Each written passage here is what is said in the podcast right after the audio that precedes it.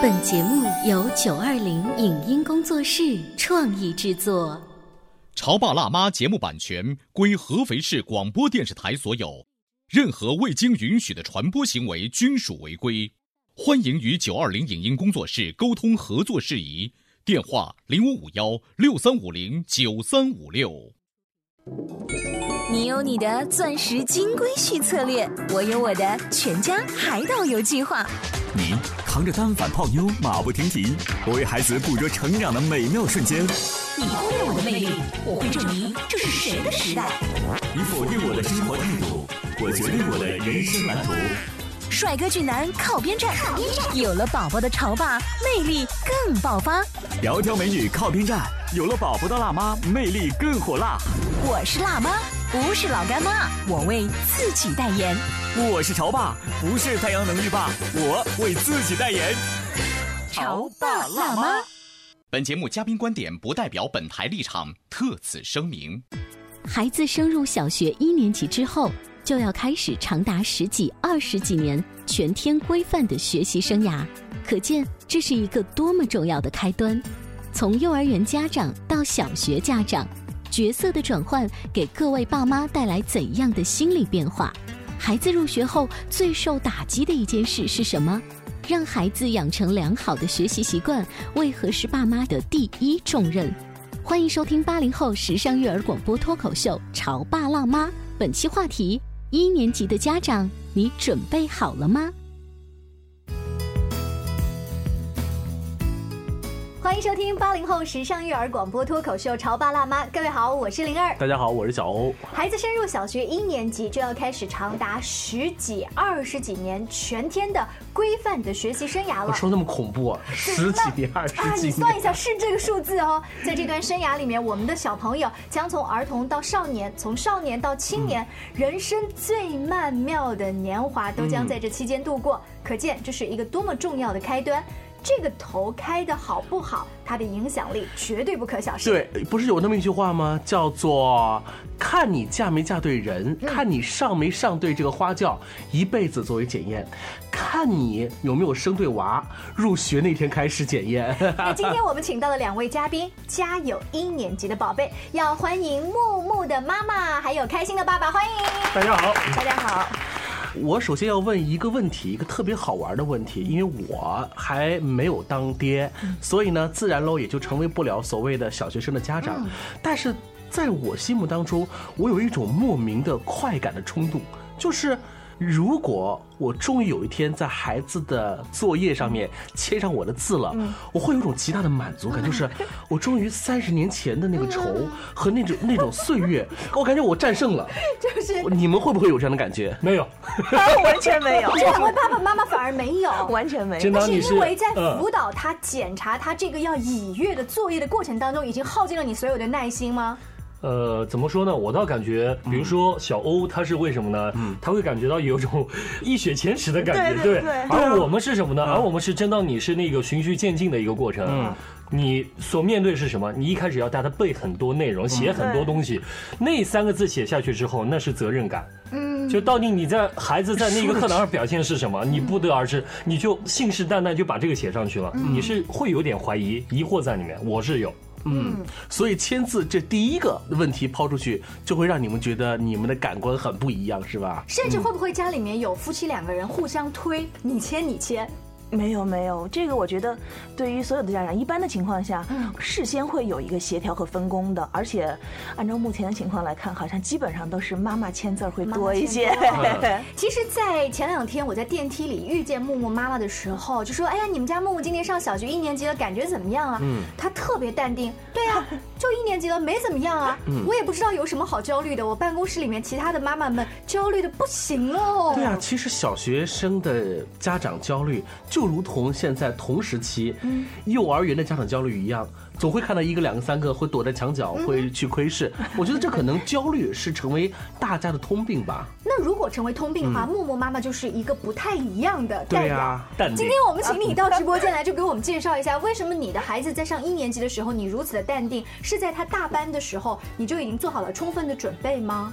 呃，我不记得我在什么地方看过一句话啊，说现在的妈妈呢，因为生活节奏很快，包括职场、包括生活各方面的压力，说要学会做一个懒妈妈。嗯，我不管是刻意也好，还是我本人也好，我相对来说是一个比较懒的人，就很多东西怎么说，不是像你们说的淡定，没没有那么超然。但是关键的一点，我就是觉得可能我相对来说心态比较好一点。哦，那我理解了，你是反应慢，不是淡定。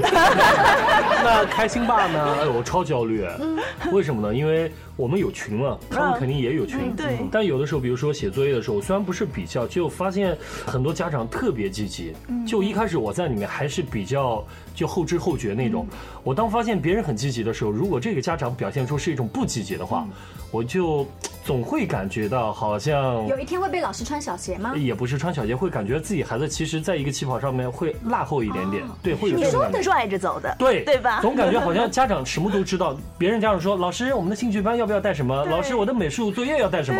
我这家长什么都不，哎，美术作业又要带什么？总总感觉这样不太好。积极，家长的积极就是关注孩子放学回来给你们的反馈，就是观察学校的老师给你们的一些布置的作业，是这样叫积极吗？各种各种兴趣班，我就不得而知。就那些妈妈是从哪个渠道就得知，比如说今天刚上完课就知道明天音乐课他们要带什么内容，因为这点好疑惑，真的是好疑惑，这太迅速了，你知道吗？因为孩子回来自己讲的呀。不不，有的孩子现在还一年级的孩子，你千万不要认为他的自理能力我跟你说，灵儿，说到这里，我突然感觉到了，这就是男生和女生的区别，这就是爱美的女生的区别。她的每一个毛孔都是打开的，他对于孩子的关注真的是每一个毛孔都打开，就是他那种关注已经是沁到骨髓里头去那。完蛋了，那我是哪一种妈妈呢？我是哪一种呢？我 我好像一般不太关注。不是，所以刚才开心爸爸 说的这个，如果你再超然，但是你在这个群当中，你看到其他的妈妈一个两个就是鸡血似的，可能你都不会淡定淡定，你都怀疑推着走你都怀疑自己，怀疑自己的人生为什么是这样子的，对不啊，对？做爸爸都会有这样的感觉，那你媳妇儿岂不是更紧张？哇，她应该跟木木妈是一样的，嗯就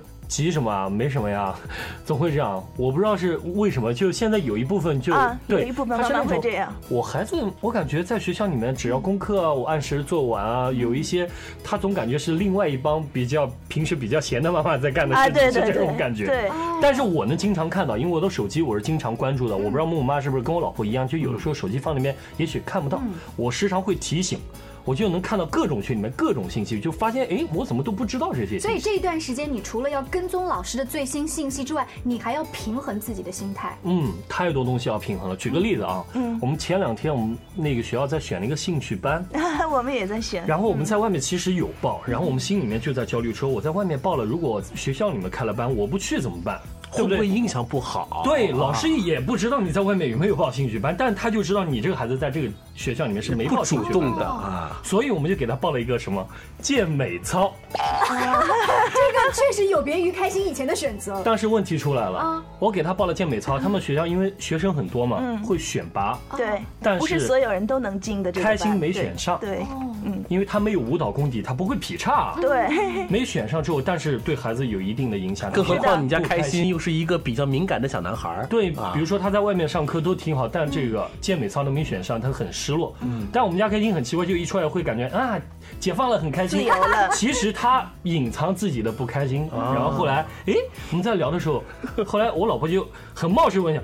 健美操那个名单有没有出来？问老师，老师说啊有，你看一下，一看没有他名字。嗯，开心其实现在也认得自己看没有他名，然后我没选上啊。那你们会转过来再安慰这个刚上一年级的小朋友第一次的这种落差吗？对，会有，但嗯这种情况你们做心理安慰了吗？跟儿子聊了这个话题了吗？我会聊一下，就什么他们是有舞蹈功底啊，这这是我有点棘手，第一次碰，我真的是没有想到，对你们之前有没有征求过孩子的意见？征求过他征求过孩子的意见，有没有给他一个选项呢？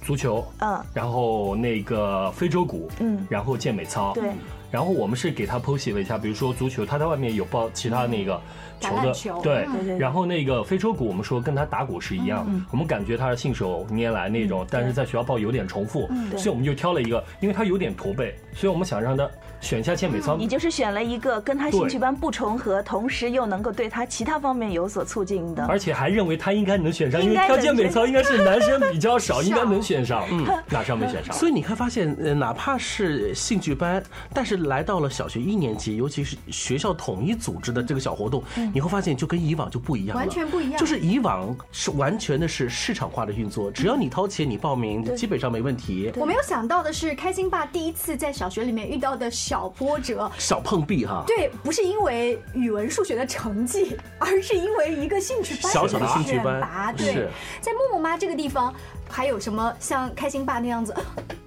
大大的惊讶、感叹号的事情吗？其实我经常我的同事啊跟我说，说你这个儿子你捡到宝了，就是在整个的这个他成长的过程当中，呃，好像不是像很多的孩子说那样子要费多大的劲啊，或者是说怎么要去教育啊，没有，他相对来说可能说每个孩子不一样吧。木木是一个比较能够讲通道理的孩子，就包括在选择兴趣班这个事情上，我征求了他的意见，我说你这么多班你想选择哪一个？到最后呢，其实我是想让他去学一个，比方说合唱啊，但是他依旧还是很坚持自己的选择，因为他一直就跟我说，他说我想去围棋班。哦我说你自己已经在选择了，其他上了象棋班。跟刚才开心爸的对这个围棋就不要再去了，对不对？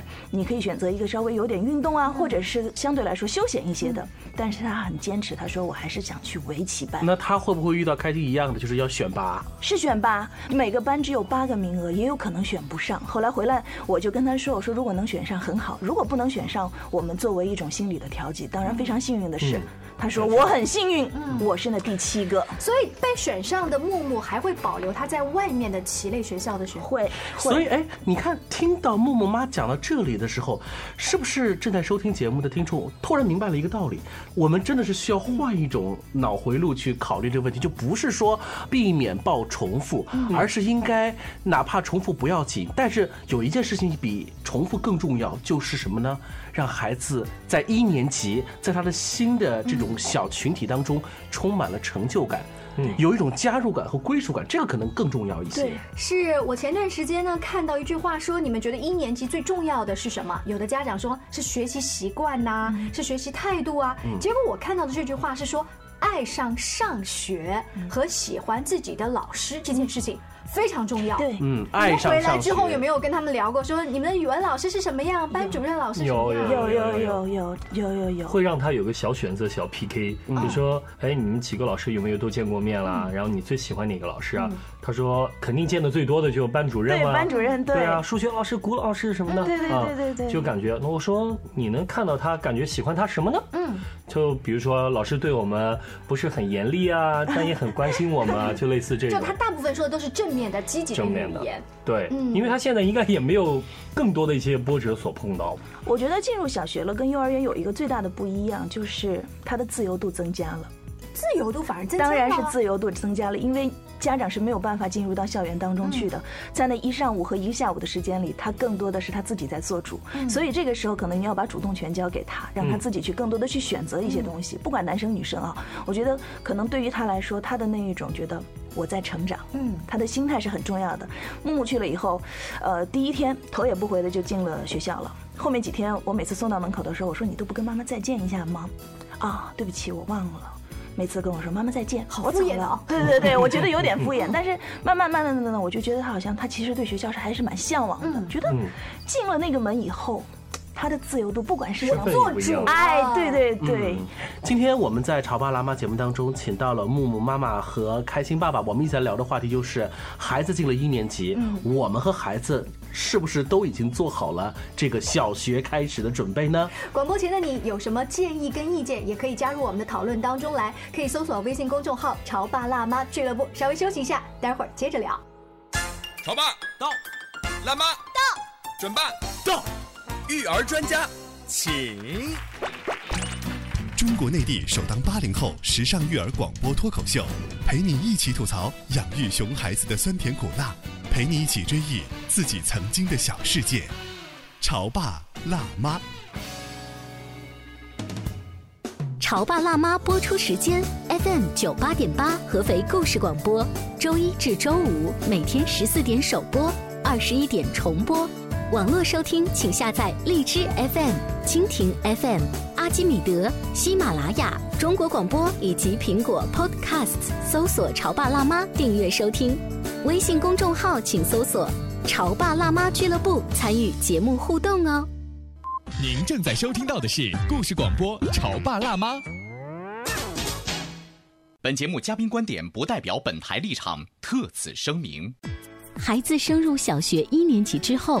就要开始长达十几、二十几年全天规范的学习生涯，可见这是一个多么重要的开端。从幼儿园家长到小学家长，角色的转换给各位爸妈带来怎样的心理变化？孩子入学后最受打击的一件事是什么？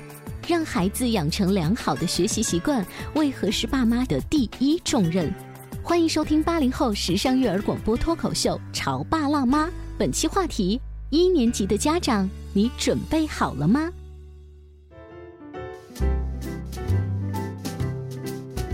广告之后，欢迎大家继续锁定《潮爸辣妈》。今天直播间里，小欧跟灵儿请到的是一年级小朋友的家长，木木的妈妈和开心的爸爸。嗯，一提到一年级小朋友的家长，你们觉得肩膀上的担子更重了？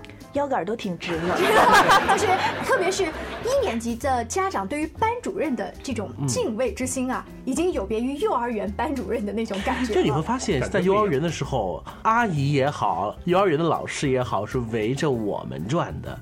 嗯，这现在这个时候呢，你发现这个这个笑脸儿。都要方向改了，有不一样吗？方向改了一下，对不对？那个时候可能对于老师更多的，他们觉得是一种照顾，嗯，但是这个时候的的确确是教育。嗯我很好奇哦，一般的开学典礼之后，每个班主任要对你们做一次。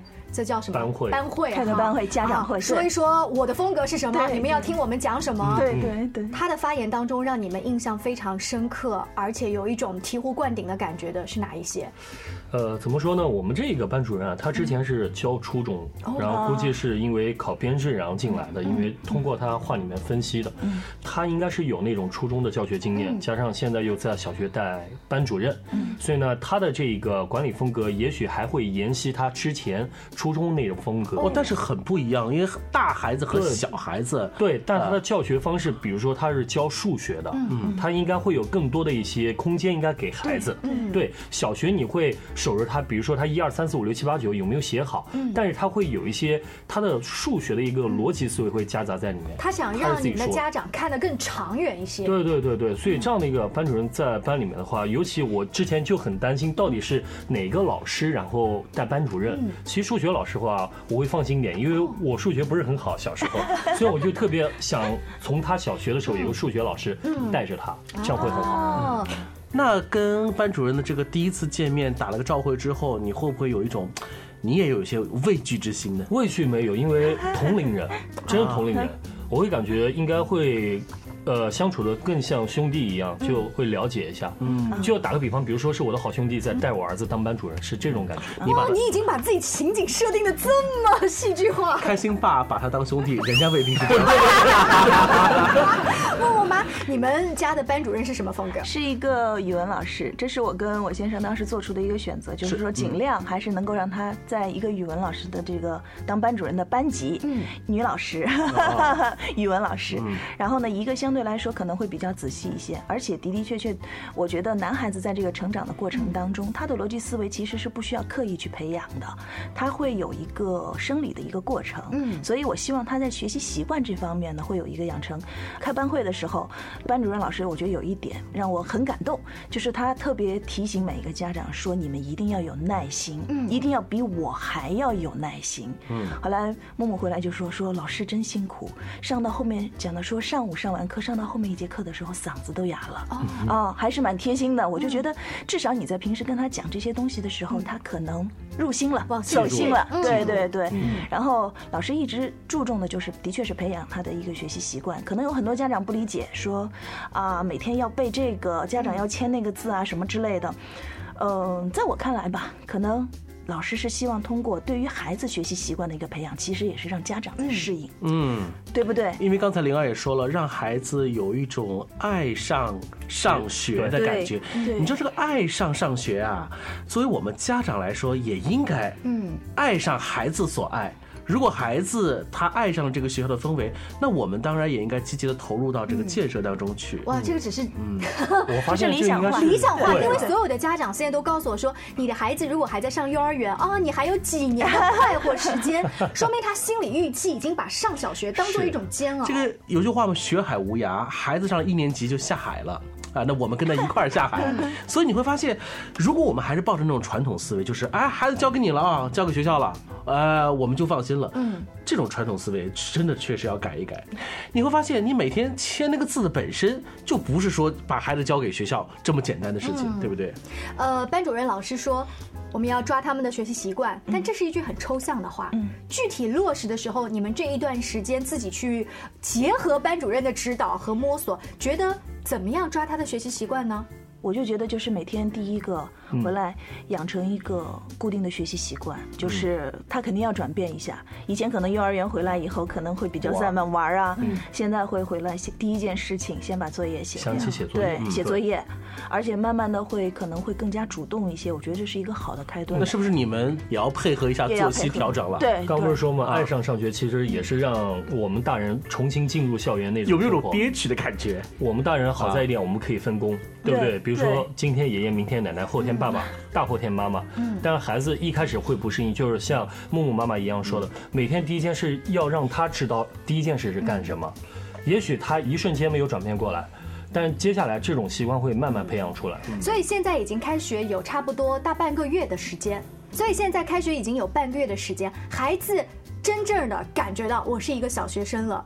嗯，我前一段时间看一篇文章是说，如果可能的话，把这个感觉再往提前一点。我不知道各位有没有做哈，类似你们叫他们的名字还叫木木和开心吗？有没有叫他们的大名？有全名。说这是一种仪式感。对我当时仪式感看到了这个老师写的文章，我吓了一跳，说再也不要叫他玲玲、东东、贝贝、宝宝。我跟你说真的，我上小学的时候也是有感觉，比如说我旁边的那个小名叫叫狗宝，然后有人说啊你你你就叫他名字了，旁边人说哎老师他不叫狗宝吗？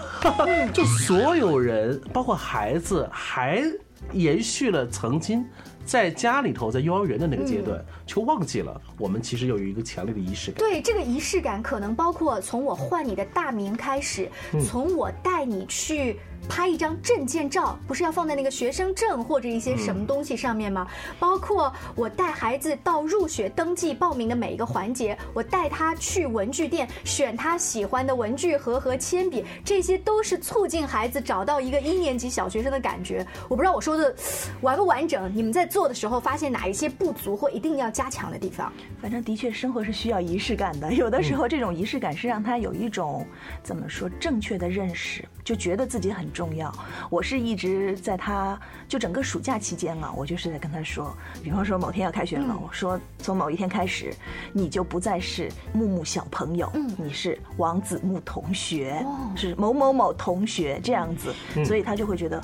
会有一个落差，然后也会有一个转变吧，他会觉得这是不一样的。哦，可能这就是一个成长的过程吧。是我们家是这样，因为我们一直上学之后，包括爷爷奶奶就说李哲翰小朋友，或者你现在是小同学啊，李哲翰同学放学啦是什么的。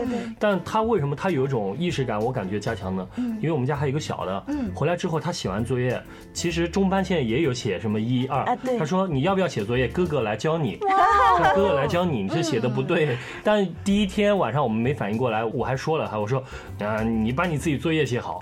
然后我老婆说你要放手让他做，对，让他当哥哥，他那种仪式感会更好一些，对啊，对他以后会更好。我跟你说，对于开车来说，无比的骄傲。我终于有一天和弟弟不一样了，对我比他强。对我晋升到小学生了。还有一个仪式感是什么呢？我从上小学第一天开始，我就开始有一种习惯，我要在每本书的第一页纸把自己的名字写上。嗯，你们是不是孩子也有这样的感觉？他说我自己写，自己写名字，还要写，很丑啊，但比如写一一一班、一二班，把这个东西对对对对对其实这也算是一种改变嘛，对不对？今天呢，你看我们说的是，呃，孩子和我们是否都做好了准备？孩子嘛，有学校这么一个规范化，甚至可以说是军事化的这个管理体系，我们自然是放心的。那我们自己呢？作为呃，我跟孩子的妈，我们的这种调整，是不是也应该要纳入到我们的这个议事议程的这个范围当中呢？我曾经听过一个朋友说：“哎，儿子马上要上小学了啊，你不要再出去老打牌或者应酬了，就是我们两个至少有个人要盯着他写作业吧。”就是开始这种家庭会议也开起来了。我不知道二位的分工是什么样子。我们家分工是这样子，就基本上。他妈妈早上，因为我有时候是早班，他送，嗯，然后中午是爷爷接，但是晚上一般我去接。如果我五点钟下班的话，爷爷去接，但是回来第一件事，他必须这段时间把作业写完，我来检查。我去接了，我就带他回来写作业。所以督促写作业这件事情，其实基本上都是年轻的爸爸妈妈在陪伴，而不是放在了爷爷奶奶身上。对这件事情上。对我们家的分工基本上跟开心爸他们家差不多，呃，我觉得有一点特别重要，就是可能现在很多的家里面都会有爷爷奶奶，嗯，啊，外公外婆搭把手。但是不管怎么样，我觉得上学对于每个孩子来说是一件很重要的事情，所以爸爸妈妈绝对不能缺席，尤其是爸爸。现在经常说这个爸爸缺席了孩子的这个成长过程，所以我在之前跟我先生是，呃，很认真的探讨了这个问题，就是说这个事情不是说做一个很明确的分工，谁要怎么怎么样，但是我们两个人必须共。同参与到这个事情当中来，就像开心爸刚才说，每个人都有偏科的。我儿子都知道，妈妈你文科很好，但是数理化不行。爸爸数理化很强。我说那我希望你是一个全能选手，就你要把我们两个人都学到。而且我尽量做到一点，就是早上的时候亲自去送他上学，路程也不长，一路上顺便跟他聊一聊今天有一些什么，或者昨天有一些什么之类的。我觉得爸爸妈妈可能在这上面要有一个系统的分工吧。妈妈可能更多的去关注他的。心态成长，嗯，包括一个课业的监督，但是爸爸呢，可能要更加树立一个参与到这个过程当中，并且是一个怎么说，解答疑难杂症的问题，处理大事儿，是个制度感哈，对对对，这个威严性哈，对对。不论怎么说，孩子一旦下了海，学海无涯的这个海之后，我们也不能说。